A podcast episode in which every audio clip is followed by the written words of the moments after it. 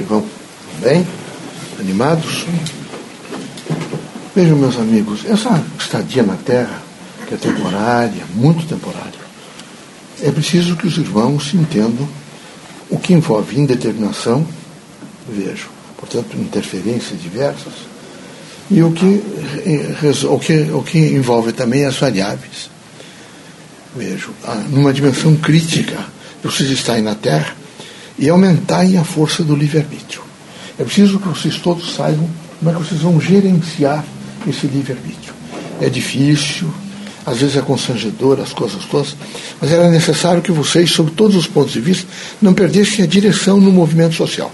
O sentido de vida são vocês que vão dar. Eu tenho preocupação, eu vejo que alguns de vocês, alguns de vocês meteram na cabeça que devem casar. Vocês nunca pensam nas outras pessoas. Vocês pensam permanentemente em satisfazer vocês. Se vocês começassem a pensar, será que eu, nesse momento, serei uma pessoa, uma companhia boa para vocês? Será que eu, eu, vou responder efetivamente? Não. Vocês querem imediatamente. Às vezes até pensam que é autência. Vocês querem usar as pessoas. E os espíritas precisam ser diferentes. Vocês não podem, de maneira nenhuma, se colocar no primeiro plano, independente do que seja, eu quero viver. Vocês vão se destruir. Isso é destruição, é autodestruição. Eu preciso parar um pouco e perguntar efetivamente os dois lados. Cada um deve perguntar. Vocês, alguns de vocês imaginam que as coisas, as leis, no sentido geral, gerais, né, é, elas atingem só determinadas pessoas. Vocês podem dar aulas sobre lei de causa e efeito, ou então o processo do livre-arbítrio. Vocês podem dar aula, pode, são pessoas conhecedoras de matemática, de cálculos, mas quando diz respeito a vocês, não vai acontecer. Comigo não acontece. Vocês estão iludidos. Acontecerá com todos vocês, com qualquer um. Aqui ninguém é blindado, desde um velho de 100, 100 anos a uma criança, ninguém é blindado. Todos, todos serão responsáveis a partir do momento em que começarem a utilizar o pensamento e a fazer valer a sua vontade, serão responsáveis. Eu estou dizendo isso a vocês porque vocês passaram por essa Olimpíada, né?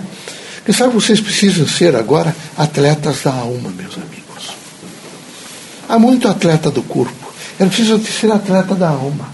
Era preciso que você se perguntasse um pouco: como é que eu sou? Será que eu sei nesse momento saltar desafios? Será que eu sei nesse momento administrar de alguma forma? Eu, eu sei como me conter um pouco para vencer esta corrida? Será que eu sei esperar? Porque atleta sabe. Quem sabe vocês precisam pensar e se transformar em atletas da alma. Porque atleta só do corpo não adianta.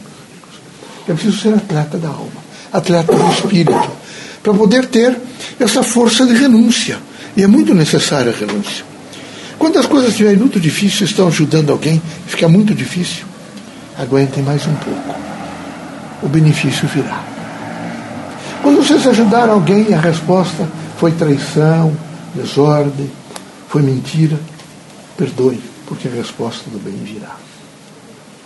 Quando vocês sempre fizeram luz para a pessoa e procuraram colocá-la sobre os efeitos do bem, e ela imediatamente tentar trazer sombra para vocês, persistam. Porque ela não sabe é, o que está fazendo e vocês vão receber os benefícios. Quando vocês derem de comer alguém, tiverem que dar banho, não, não, não faz sustentação com as mãos para fazer o alimento, está difícil. Os filhos que deveriam cuidar não cuidam, persistam. Por quê? Porque vai acontecer a resposta. Quando tudo parece perdido, é melhor virar a página, persistam. Porque Deus não abandona nenhum dos seus filhos. Particularmente quando Ele está dentro das linhas do amor, da fraternidade, da humildade e da luz. Quando as coisas estiverem quase escurecidas. E vocês dizem, eu não sei, eu trouxe até aqui, mas como é que será amanhã? Persistam. Será diferente. Então é fundamental que vocês, nesse momento, não se abatam tanto com as coisas. Aqueles homens que são a fé são homens extraordinários. É esses homens que levam os países para frente, que levam as nações, que constroem um mundo novo, que edificam situações novas, que criam códigos, que levantam conceitos novos, que trazem metáforas. Então é preciso que os centros espíritas, que representam sempre a força do novo, é? eles estão, eles, eles, nesse momento, a presença nossa de espíritos desencarnados, nós nos somamos ao pensamento de vocês e ficamos numa situação de estarmos na frente. Mas não adianta estarmos na frente e trazer os mensagens para vocês, onde vocês não processam. Eu vejo, por exemplo, no eu disse a vocês, alguns de vocês ficam desesperados, aviltam o corpo,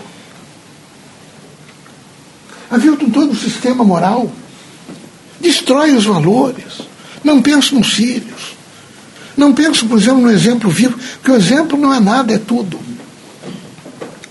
Veja, uma palavra amiga ajuda muito, mas o exemplo é a significação mais profunda e patente da vida na Terra. Sejam fortes. Procurem, nesse momento, é, com cautela, se descobrir. É, mergulhe um pouco no próprio ser e avaliem o que é que eu quero ser, como é que eu vou ser nessa dimensão minha, pessoal. Eu quero retornar a vocês Alguns de vocês têm tanta esperança no sentido. Né? Vocês vão encontrar alguns vocês são sozinhos, eu sei que são sozinhos. Porque vocês querem estar sozinhos. A humanidade está junto com vocês. Então eu quero dizer a vocês o seguinte. Se vocês pensassem um pouco, vocês não, não aumentariam a dor na Terra. Vocês não pensam. Vocês estão tão envolvidos que parece que vocês estão num baile e que passam de um para o outro até vocês pensarem que encontram um par. atente um pouco a significação de vocês em um mundo de construção. Nós vamos construir um mundo melhor. Então é lógico que isso tudo não tem outra, outra, outra composição senão através do pensamento. Eu tenho dito, sempre vou repetir a vocês: o pensamento é tudo. Antes do médico, o pensamento. Antes da farmácia, o pensamento. Antes de se queixar, o pensamento antes de, de cometer um, um, acidente terrível, às vezes, o pensamento. Então, utilize, domine nesse momento o pensamento. Sejam donos do próprio pensamento. Eu não quero pensar assim. Eu não posso me vitimar por pensamentos negativos. Então, eu espero de vocês todos uma construção. Mas construção não se faz com desejos sexuais, simplesmente, ou medo de ficar sozinho. Construção se faz corajosamente. Como eu conheci gente corajosa nesse Paraná, meus amigos. Eu teria uma pleia de nomes extraordinários para dizer para vocês. Só para vocês lembrarem, por exemplo, Júlia Vanderlei. Mas há outros. Há outros que nem foram doutores, nem professores, nem nada. São nessas vilas todas de Curitiba. Mulheres extraordinárias, corajosas, parteiras, benzedeiras, curandeiras. Pessoas que nesse momento Veja, a doutrina dos espíritos não é nem, nem aceita essa ideia de benzimento, nem de curandeirismo, né? mas respeita, evidentemente, as pessoas que querem fazer o bem, desde que não cobrem, que não façam da força e do exercício do bem um meio, evidentemente, de tirar proveito. A doutrina dos espíritos, veja, é, nunca as, os atos e os fatos espíritas é, terão preço, eles sempre terão valor. Nós nunca trabalharemos com preço. Ninguém poderá cobrar nada do bem que fizer. Nós trabalharemos sempre com valor. É uma ordem moral e vamos continuar trabalhando. Tenho certeza que há medra em vocês todos essa consciência moral. Que Deus os abençoe, que Jesus ilumine vocês todos, que vocês sejam, não é, patentemente criaturas que digam: Eu sou atleta da alma. Agora fala tanto atleta, atleta, então, os, os para-atletas como trabalhar, posição. Tratem vocês também, nesse momento, fazer um pouco desse atletismo da alma. Vocês vão ver que vocês vão melhorar muito, tá bom? Deus seja conosco, Jesus os ilumine.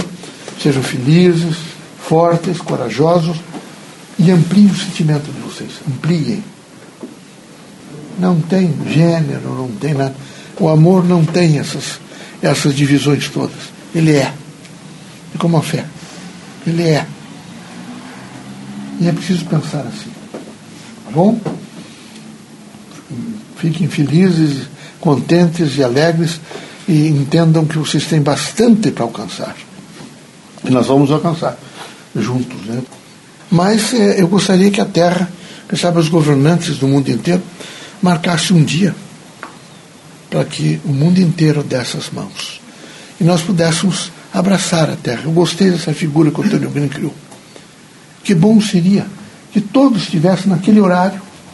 Seria diferente os horários, por causa do fuso horário, mas eles marcariam o horário e todo mundo daria as mãos. E seria um gesto simbólico de abraçar a terra. Quem sabe a partir dali haveria paz. E nós começaríamos a defender a, a pátria terra. Coitada da terra, né? Coitada da terra. O pessoal aqui do Paraná dizia antigamente assim: de onde é que você é? Da Palmeira. De onde é que você é de Castro? Esses caboclos aqui dessa região lá que gostavam muito e gostam muito. E daí? Lá, lá cada enxadada é cinco, seis minhocas. Para dizer que a terra era muito boa, né? É, que era boa, que, era, que a coisa funcionava. E é boa mesmo. O Brasil é abençoado. Né? Eu nem ouço mais esse ditado. Já conheci esse ditado? Cada enxadada, cada pai, cinco, seis é, minhocas. Né? Minhoca é sintoma de, de fertilidade da terra. Né? Ah, tá bom? Eu espero que vocês fertilizem a terra, não destruam a terra, tá bom? Deus seja conosco.